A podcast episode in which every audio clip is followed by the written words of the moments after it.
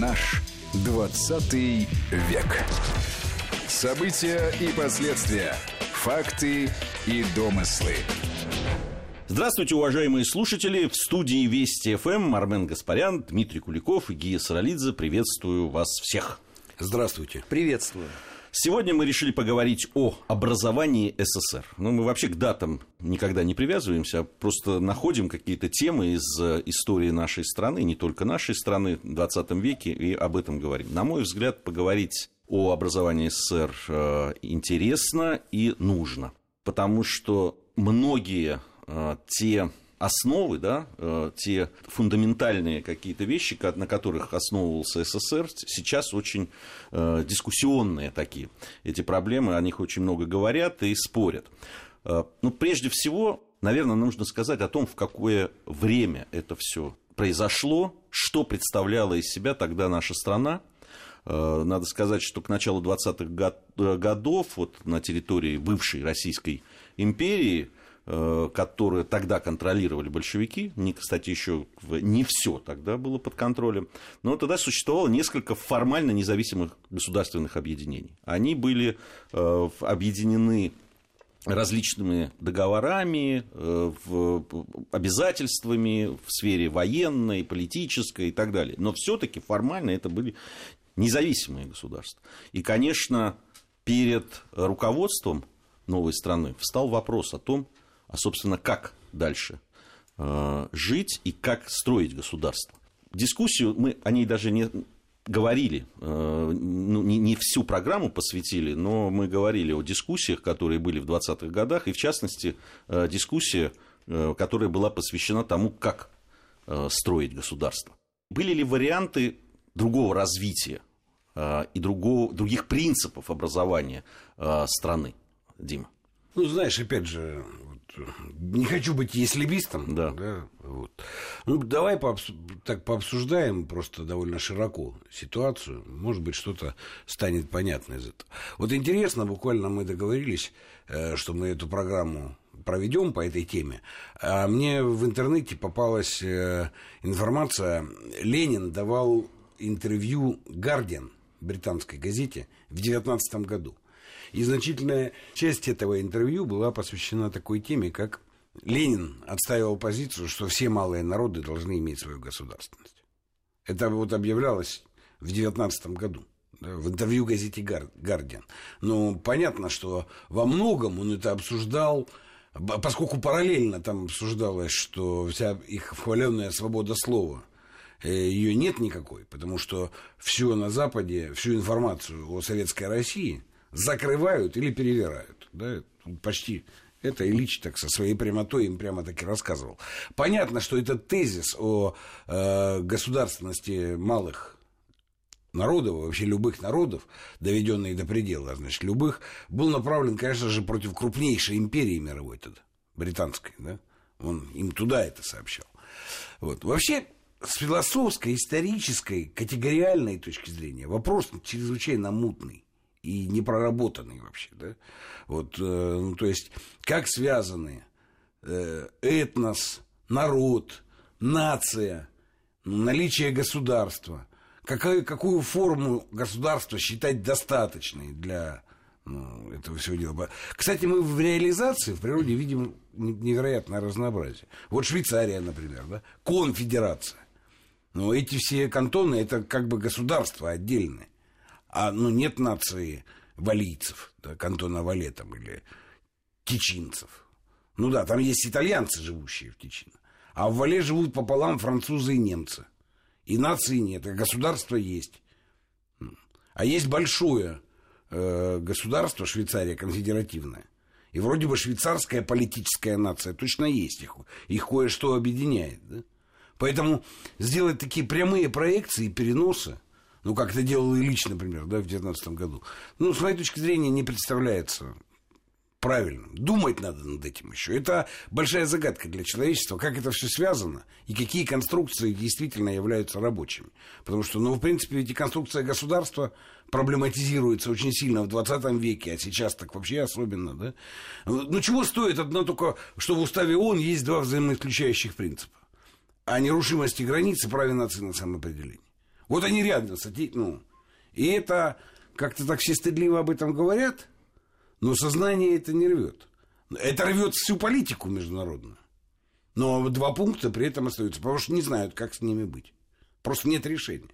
Вот в такой же ситуации отсутствия решения оказалось и советское правительство э, на грани окончания гражданской войны и переходу к мирному строительству государства. Потому что, с одной стороны, есть тезис о праве народов на самоопределение, и Ленин очень сильно... И Сталин, кстати, тоже. И Сталин очень сильно его развивали. С другой стороны, есть та же самая позиция Ленина о том, что крупное централизованное многонациональное государство есть достояние человечества и следующий шаг в развитии института, в организации общества, в принципе, как такового. Да? Вот они между, почти как в ООН, вот они между этими двумя ну, штуками искали оптимальное решение. Ну, к тому же еще существовала история декларации, которые, да, там в, Отпущенная в Финляндия уже, да, Польша, которая отвалилась там своими усилиями во многом. Да, да? и Прибалтика. Прибалтика, да. Вот. Никто, правда, там не ставил задачу ну, вернуть Польшу так сказать. Но дело не в этом, не важно. Это произошло уже, да? Ты прав, абсолютно, да? Материальная картина была очень определенная. Потом гражданская война еще не закончилась даже до конца, да? Вот, и, э, а, например, Средняя Азия, ну, там вообще басмачи были до конца 30-х. И это не до конца контролируемая была территория. Вот. Э, поэтому искали решение по ситуации. Э, теоретически теория была противоречива от и до, как я обозначил. Да? Вот в этом комплексе и пришлось искать. Но какие-то были вещи очень удачные какие-то не очень удачные. Но знаешь, вот я сейчас э, глянул, и, ну, конечно, я знал об этом, но сейчас задумался по новой. Закавказские республики входили туда как конфедерация. Как конфедерация, совершенно верно. Вот я, знаешь, вот здесь перейду на ислибизм. И вот если бы это осталось, конфедерации закавказской, ничего бы с Кавказом не было того, что там сейчас ужасного происходит. Если бы это сразу вырабатывалось как конфедерация кавказских народов, аналог со Швейцарией. В принципе, то, что потом на национальные республики это разбили, я считаю, что это была вот, ну, если говорить об ошибках, это была ошибка. В принципе, Украину, когда лепили, тоже можно было так же отнестись, да, э, ну, делать сразу федеративную Украину, потому что никакой моноэтничности там точно не было ну, на этой Украине. Вот. Ну, там другой вопрос с Белоруссией, ладно, но, но с Украиной точно такого не было. Ну и так далее. Поэтому делалось эд-хок в ситуации кризиса и даже пожара, да, в кавычках пожара. Вот, э, и при, не, при непроработанности теоретических положений. Поэтому вот что сделали, то сделали. Ну да, с одной стороны, дискуссии э, про автономизацию, о том, на каких правах, о единой многонациональной, интернациональной, даже там не многонациональной, речь шла об интернациональной республике социалистической. С другой стороны, э, все те лозунги, которые были э, о самоопределении, о, все, о праве на самоопределение и так далее. С другой стороны, Армен, ведь была еще и другая история с идеологией там, старых большевиков, ну тогда они еще не совсем старые были в 22 году. почему? Они-то на 22 году, они уже вполне себе старые, старые уже общество политкоторжан, все присутствует. Да. Не, ну давай с тобой сразу скажем, что а, право нации на самоопределение на этапе гражданской войны а, это очень удобный аргумент для того, чтобы рушить идеологию белого движения которая, как известно, ничего кроме за единую, великую, неделимую Россию вот в том Э, представлений, в каком она существовала, выдать так и не удосужилась, причем не только во время гражданской войны, но даже потом в эмиграции. А вот когда гражданская война закончилась, вот тут, конечно, на э, повестку дня выпало огромное число сложнейших вопросов. Прежде всего, э, в войну не победили, хорошо, но теперь дело за малым. Теперь надо создавать страну. А как ее создавать? Существует две модели – Первая модель – это э, условно Российская империя, где все входят в Россию. Вторая модель, вопреки э, существовавшему историческому опыту, обосновываясь э, право нации на самоопределение, в надежде на то, что совсем скоро случится, ну, если не мировая, то, по крайней мере, всеевропейская революция, и, соответственно, э, у нас появится там какая-нибудь турецкая советская социалистическая республика, румынская советская, ну и так далее, да, э, тогда надо создавать некий союз, альянс, где все будут абсолютно равны. А, при этом еще а, попутно а, выбить опять окрепший э, в сознании людей к тому моменту э, лозунг э, великодержавного шовинизма. Потому что, несмотря на все интернациональные усилия, как показывают вот открытые там документы особых отделов ВЧК, никуда это не делось. Просто лозунг Россия для русских в том представлении, в каком он дошел к 2014 году, то есть в таком широком имперском, он стал совершенно превратно отождествляться с новой властью. А, соответственно, от этого нужно избавляться. То есть Россия это теперь не мать-объединительница, а это одна из республик, да, и на таком вот основании можно будет говорить уже о неком таком э, всеобщем равенстве. Да, партийные кадры на тот момент, э, конечно, имеют значительный процент русских, ну а что такого? В конце концов, именно русский пролетариат сделал вот эту вот э, великую Октябрьскую социалистическую революцию, как ее назовут уже э, к 27 году. И вот начинается э, достаточно серьезная э, полемика. Здесь ведь интересно, что э, товарищ Сталин-то как раз отстаивал идею противоположную, что давайте-ка не будем здесь изобретать велосипед, а давайте э, по принципу Российской империи все это построим. При этом там, э, боже упаси, тут э, последние просто два года, это идет широкое такое обсуждение, кто там и подо что заложил мину замедленного действия, почему все так неудачно завершилось в 91 году. Там не стоял вопрос вовсе о том, что кто-то куда-то сбежит. У большевиков э, такой проблемы не было. Они рассуждали с точки зрения удобства, в том числе приема в состав страны следующих республик. И с этой точки зрения, конечно, идея Каменева, который, собственно, больше всех и полемизировал со Сталиным, а не Ленин как раз. Ленин очень внимательно э, находился над схваткой, потом запросил все документы, начал читать, делал там пометки, и вот потом уже он принимает э, Там же еще зрения комиссия Каменева. Куйбышева была. Которая... Да, параллельно еще была. Ну, э, как обычно у большевиков, э, на, по крайней мере, этапе первых 10 лет у власти функции зачастую дублировались. В этом ничего такого страшного и ужасного не было, поскольку, я напоминаю, никакого сознательного, созидательного опыта, э, конструктивной работы у этих людей не было в принципе. Они учились на э, условно шагу э, вот этом военном, и поэтому зачастую, конечно, происходил дублеж полномочий, причем он же был там и с точки зрения идеологии, и вполне себе с точки зрения практики. Это нормально абсолютно для той эпохи, просто многие же судят, понимаешь, с 21 столетия о реалиях 1920 года, они очень сильно отличались. Очень сильно. Другой вопрос, что, понимаешь, уже э, к моменту, по сути, создания Союза Советских Социалистических Республик стало понятно, что никакой мировой революции не будет.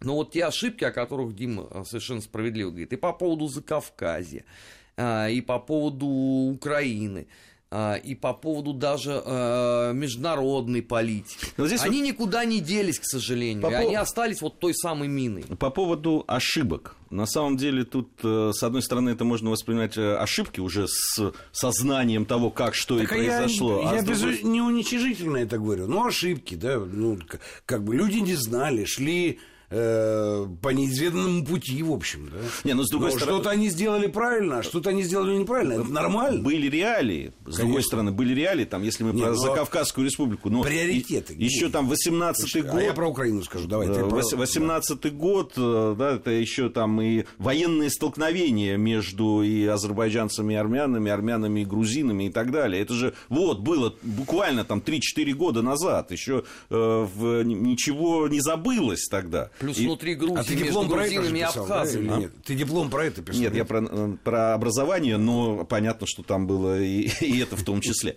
У нас сейчас э, новости. А. После новостей мы вернемся в студию и продолжим нашу программу. Я напомню, что сегодня в студии Армен Гаспарян, Дмитрий Куликов, Гия Саралидзе. Говорим мы о образовании СССР и продолжим это делать сразу после новостей. Наш 20 век.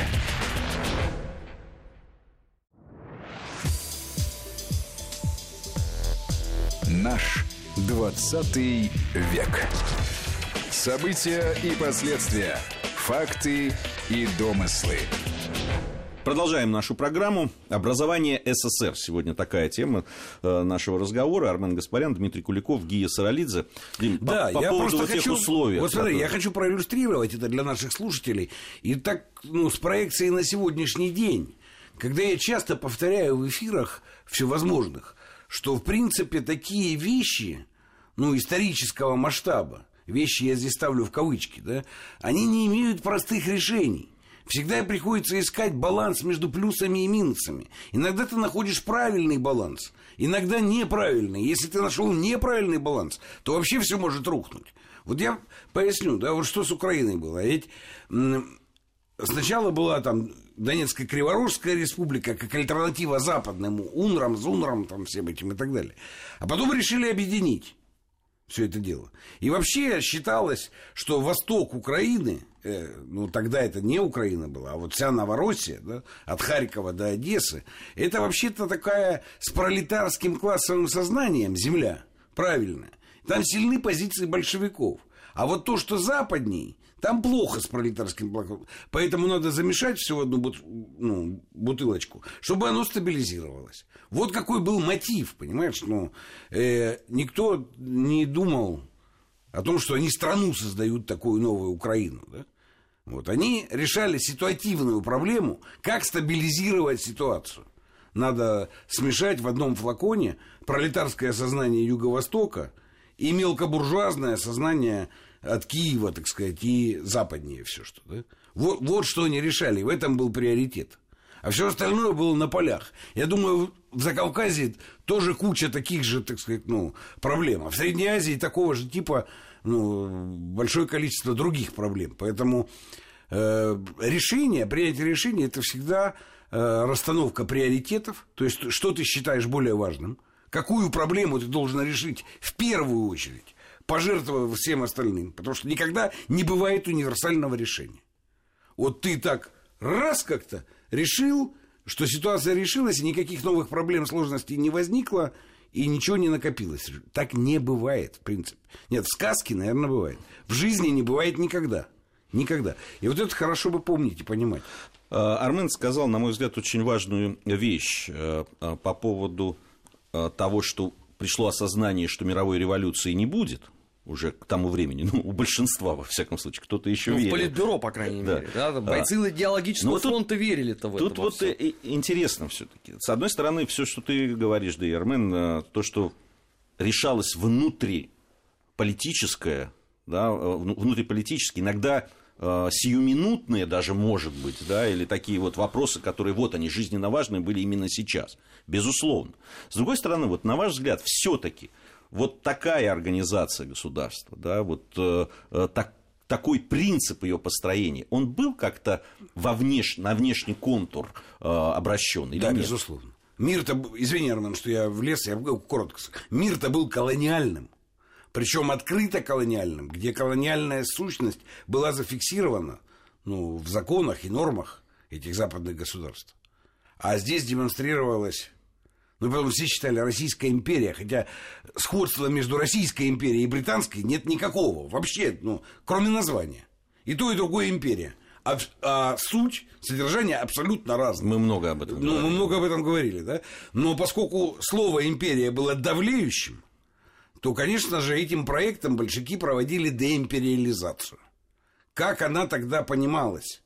Ну, в основном через там э, западные трактовки, когда э, центр подавляет ну, провинции, когда есть правящая британская нация, да, и есть ну, подвластные. В принципе, в Российской империи, понятно, были свои закидоны, начиная от черты отселения там, или, или каких-то проблем в Средней Азии, которые точно были. Но как принципа государственного устройства у нас этого никогда не было. Да, у нас была ну, полная интеграция. Хочешь стать служилым сословием, вплоть до дворянства, да будь ты хоть как так? Да будь ты хоть негром преклонных годов, как потом писал этот самый Маяковский. Да? Вот э, нет, не было этой проблемы, если ты хочешь. Другое дело, что многие из национальных э, территорий, э, элиты даже, не очень-то и хотели. Им, ну, кто-то хотел, кто-то нет. Это не было таким, но при этом нормально жили. Да? Ну, то есть, поэтому очень важно было продемонстрировать миру этот принцип деимпериализации. И, кстати, видишь, безотносительно к тому, что ну, у нас никто индусов не уничтожал пушками там, по, индус... по принципу национальности там, и так далее. Да. Вот, поэтому, да, важно. Да, демонстрировали всему миру. Это, кстати, сыграло потом э, ну, роль. Потому что вот 22 год договор, 24-й он внесен в Конституцию. Да. Да, строится равноправное, всему миру объявлено, да, Содружество наций. И потом вот это побеждает нацизм. Ну, конечно, это оказало ну, гигантское, невероятно мощное воздействие на всю колониально-империалистическую систему. Армен. Конечно, это в первую очередь и было направлено на тот самый внешний контур. Смотрите, мы создаем первое в мире государство рабочих и крестьян, государство победившего пролетариата, где все народы, где все нации равны, и все по идее, желающие потом когда-нибудь, когда у вас, соответственно, победит пролетарская революция, вы а, вступите на а, стезю классовой борьбы, вы сможете присоединиться к нам. Это сугубо такой внешний посыл абсолютно. А, ведь э, если посмотреть э, газеты, например, э, той же русской миграции, тогда, начала 20-х годов, они же откровенно-то об этом и пишут что максимально, во-первых, далеко ушли от принципов построения Российской империи. И это такой откровенный большой привет всему Западу, что мы, хотя формально отказываемся там условно от идей э, перманентной мировой революции, но само устройство нашего государства как бы намекает, что когда что-нибудь где-нибудь будет происходить, сюда будут присоединяться. Давайте вспомним, что дальше было. Э, присоединение Карело-Финской Советской Социалистической Республики. Кстати, огромное а, спасибо Никите Сергеевичу, который ее развалил в результате, потому что иначе бы сейчас бы граница бы с Финляндией у нас прошла по кольцевой дороге э, в Санкт-Петербурге. Присоединение Прибалтики. Ты вспомни, э, как тогда газеты писали. Народы Латвии, Литвы и Эстонии, победивший пролетариат, хочет воссоединиться со своими братьями в Советском Союзе. Всё. Пролетарскими. Пролетарскими, конечно. Все, картина маслом.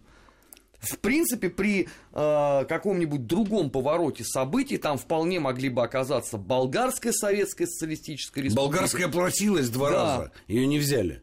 Но это уже совсем э, после войны оказалось, да? После, после войны. После да, войны, конечно. после Второй мировой. А так, в принципе, все было готово э, для того, чтобы всех принять. Вспомните строительство Дворца Советов. И что тогда говорили представители э, правящей партии большевиков? О том, что когда-нибудь мы здесь будем принимать состав страны последнюю из еще не социалистических республик. Мы не знаем, какая она будет. Там э, Танзанская советская социалистическая, Уругвайская или Ирландская. Принцип-то вот он зафиксирован. И все под это э, построили, и, соответственно, это и работало достаточно долгое время. Другой ведь вопрос, что когда эта идея рухнула, выяснилось, что плана Б у нас нету никакого. А те заложенные под э, эту систему ошибки оказались гораздо более живучими, чем всем представлялось. И к конце 80-х годов все вот это начало и сыпаться. Ну, Просто у этого должен был быть механизм развития. А его не было. Точно то, что обсуждает. Мы, кстати, обсуждали в одной из программ этих. И опять же, в жанре ислибизма, от него не денешься никуда. Но я-то утверждал следующее, что если бы была программа глубокой интеграции реальной всего социалистического лагеря, не обязательно было включать в СССР, да, но создать что-то типа Евросоюза, только более продуманное. И тут была возможность это сделать. Да? То есть перейти к следующему этапу. Но мы этого ничего не сделали. Но никто не думал над тем, что, в принципе, это все надо развивать. Что, в принципе, конструкции не бывает же вечных. Вот это очень да. важно. Кстати, Римская империя, хорошо бы помнить, да, прошла от царя через республику, диктатуру к императору. А все это называлось Римская империя. Ну, тысячи с лишним лет. От племенного вождя, да, ну, от, от царей. Мне кажется, очень важно, а, важно обсудить э, а, то, э, что же произошло. Ведь действительно в 22 году мы говорим о том, что э, создается государство, с одной стороны, и демонстрируется на внешний контур принципы этого построения с, э, с далеко идущими планами. С другой стороны, решаются сиюминутные какие-то проблемы и так далее. И понятно, что туда, туда просто не могли не попасть какие-то вещи, которые нужно было либо устранять, либо как-то преобразовывать и так далее. Вот здесь очень важная, на мой взгляд, тема, которую мы в следующей части нашей программы вот как раз хотелось бы обсудить с вами. Э, напомню, Армен Гаспарян, Дмитрий Куликов, Гия Саралидзе в студии Вести ФМ. Эм. Э, совсем скоро мы вернемся и продолжим нашу программу. Наш 20 век.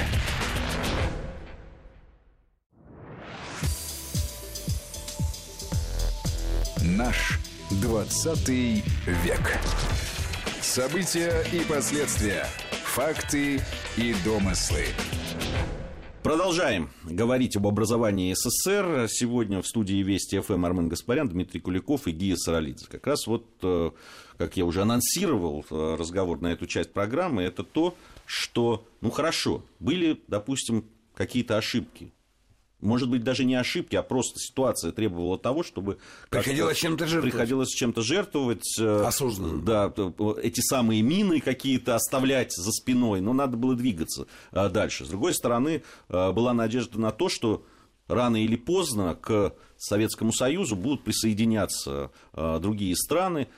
В принципе, абсолютно ты прав, Дима, в том, что был потом и СЭФ, да, и был Варшавский договор, и, в принципе, можно было это интеграционные какие-то проекты скажу, делать. Я, конечно, это наивное сознание, но я помню себя подростком, мне было непонятно при декларируемой моей так сказать, братскости, тождестве социалистических принципов, э, одинаковых принципов экономики и всего остального, было непонятно, какого рожна границы между нами, Польшей, ГДР, ну, Румынией, Болгарией.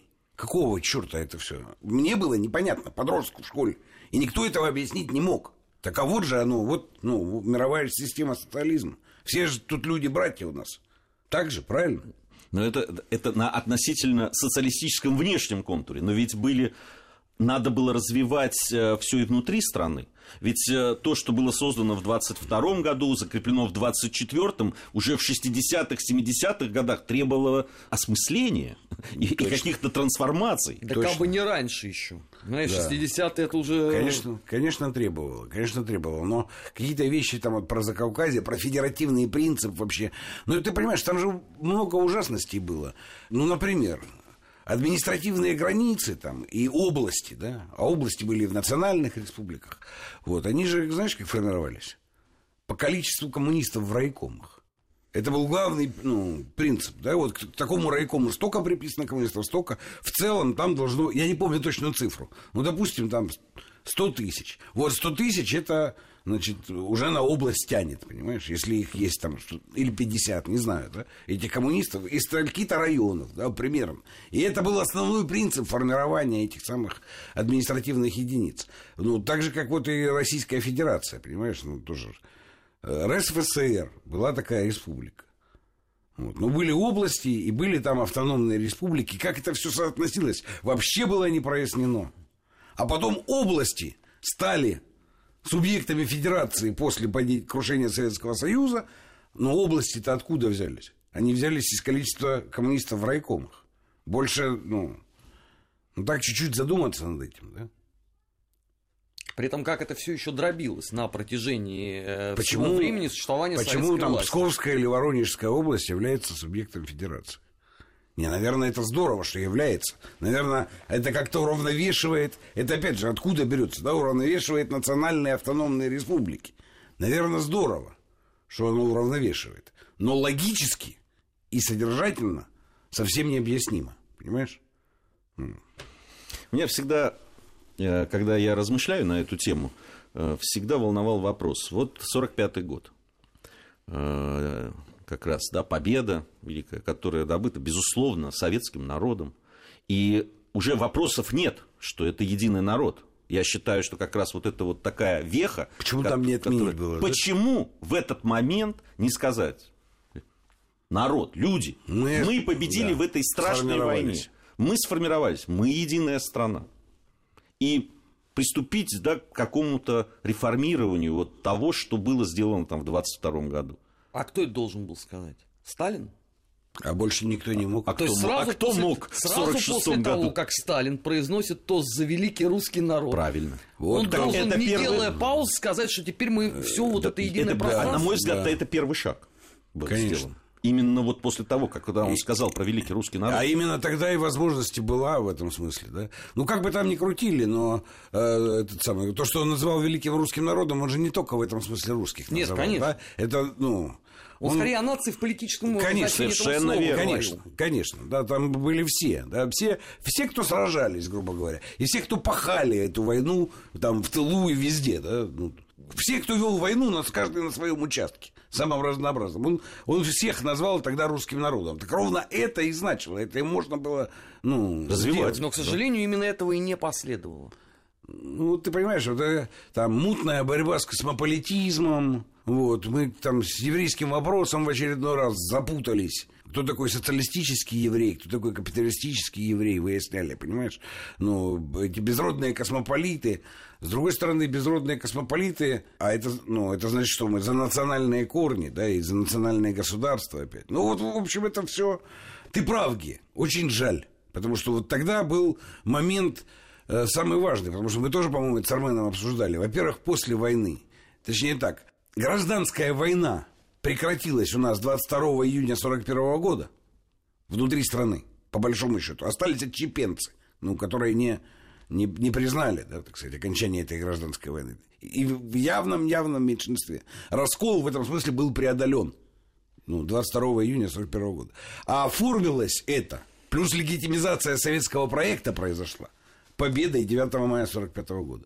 И, конечно, этими результатами можно было и нужно было воспользоваться гораздо ну, жестче. Но в этом смысле, понимаешь, вот там э, я не являюсь ни сталинистом, ни антисталинистом. Для меня вообще противно вот это вот разделение, потому что я не понимаю, что оно означает. Но оно это только для того, чтобы кого-то вот, значит, прикнопить куда-то к стенке. Да. Хуже да. коммунистов могут быть только антикоммунисты. Ну да, да, или там сталинистов и антисталинистов. Это бессмыслица все. Вот, потому что, ну, это как исторический деятель наш, да. Давайте спокойно разбираться. Уже его никуда не денешь, уже все состоялось. Спокойно давайте разбираться. Вот в этом смысле, понимаешь, как провести объединение. А в это же время происходит ну, депортация чеченцев и э, крымских татар. И я даже сейчас вот не буду обсуждать э, гуманитарный и человеческий аспект. Он есть, и о нем отдельно надо говорить. Но вот все говорят, гениальный управленец Сталин. А это крупнейшая управленческая ошибка. Даже не обсуждаем гуманитарный аспект. Управленческая. Потому что сделав это, ну, такую мину подложили. Ну, она икнулась нам моментально. Как только моментально. И Чечня икнулась самым большим, так сказать, ну, самой большой историей здесь. А ведь альтернатива была, да. Ну, расследуй, дойди до каждого конкретного коллаборациониста, с ним разберись. И не надо вывозить никуда ни один, ни другой народ массово. Это к вопросу управленческой компетенции. Гуманитарный фактор, еще раз повторю, я специально сейчас не рассматриваю чтобы ну, некоторую кристальность ситуации. И такого, и такого ведь полно было. Ну, в смысле, не, не вывоза народов, да, а вот э, неправильных такого, э, таких неправильных решений. Да. И, и... мы еще про депортацию с Прибалтики и Западной Украины не вспоминаем только потому, что это суверенные теперь страны. А если бы они вот находились бы в составе вот сейчас единой страны, то вот это была бы ровно такая же головная боль, а, как с депортацией чеченцев, а, депортацией крымских татар. Она же, собственно говоря, почему перестала так вот играть на внешнем контуре? Только в 91 году в конце. А до этого, э, вспомните все эти демократические газеты. Вот эта же линейка. Пять депортированных народов. Платите каяться. Когда вот они ушли, все, эту тему забыли. Соответственно, вот две вот эти темы. А что касается крупнейших Ну, опять же, сейчас, ошибки... да, э, это же поиск простого решения. Да, безусловно, там много было и нацистующих элементов, и тех, кто ну, бандитствовать готовы были и так далее. Это требовало очень серьезной организации, ну, там, следственного дела, правоохранительных органов, э, правильно организованных наказаний в том числе. Это все было очень хлопотно. Проще было ну, массово зачистить территорию, да, вывести. Это более простое решение, чем налаживать жизнь. Вот цена простых решений.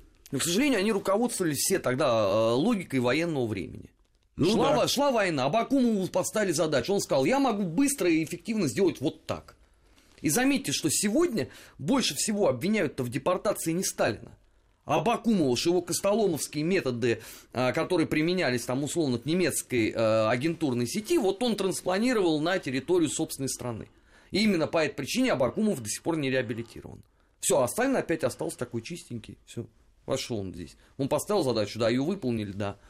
Лес рубит, щепки летят. Фраза с 30-х годов никуда не делась. Да, как и проблемы, связанные с этим. Э, безусловно. Э, безусловно, другой вопрос, что вот когда закончился этап, когда, на мой взгляд, этот исторический э, шанс был упущен, да, вот для того, чтобы в нужное, удобное время начинать как-то трансформировать систему, мы потом мы получили в дальнейшем вообще Э, большую неприятность в виде формирования национальных элит э, в этих... Э, да, и второй секретарь райкома не спасал. Не, в смысле, ЦК республики не спасал. Это вообще, кстати, отдельная интересная тема. Вот формирование все, все национальных элит. Да, да, я, я поэтому и специально, да, у нас в программе там остается совсем немного времени. А, Можно и, отдельно поговорить. Да, и это, на мой взгляд, это абсолютно серьезная, большая тема. Но забывать о ней вот в разговоре о Э, о том образовании СССР, что произошло, и как он трансформировался, и к чему это все пришло, на мой взгляд, вот как раз формирование этих национальных элит, а я это наблюдал внимательно, да, проживая в этих самых республиках, в не одной причем, э, и э, они, как, конечно, вот мины-то были, может быть, даже посерьезней тех, о которых мы говорили, там, которые были заложены в 22 году.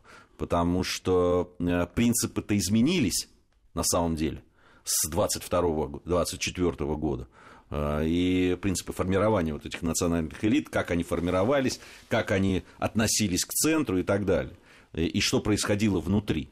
Поэтому, на мой взгляд, это тоже очень важно. Ну, понимаешь, в этом смысле большевики склонны были пренебрегать культурно-историческими основаниями. Вот такая вещь, как культурно-исторический код, она же прорастает через все, даже через марксизм. Вот прорастает, как трава через асфальт. Обязательно поговорим об этом. Э, спасибо большое за этот разговор, друзья. Армен Гаспарян, Дмитрий Куликов, Гия Саралидзе. И еще, кстати, о Марксе надо поговорить, которому 200 лет. Вот. Обязательно, обязательно. Спасибо. Наш 20 век.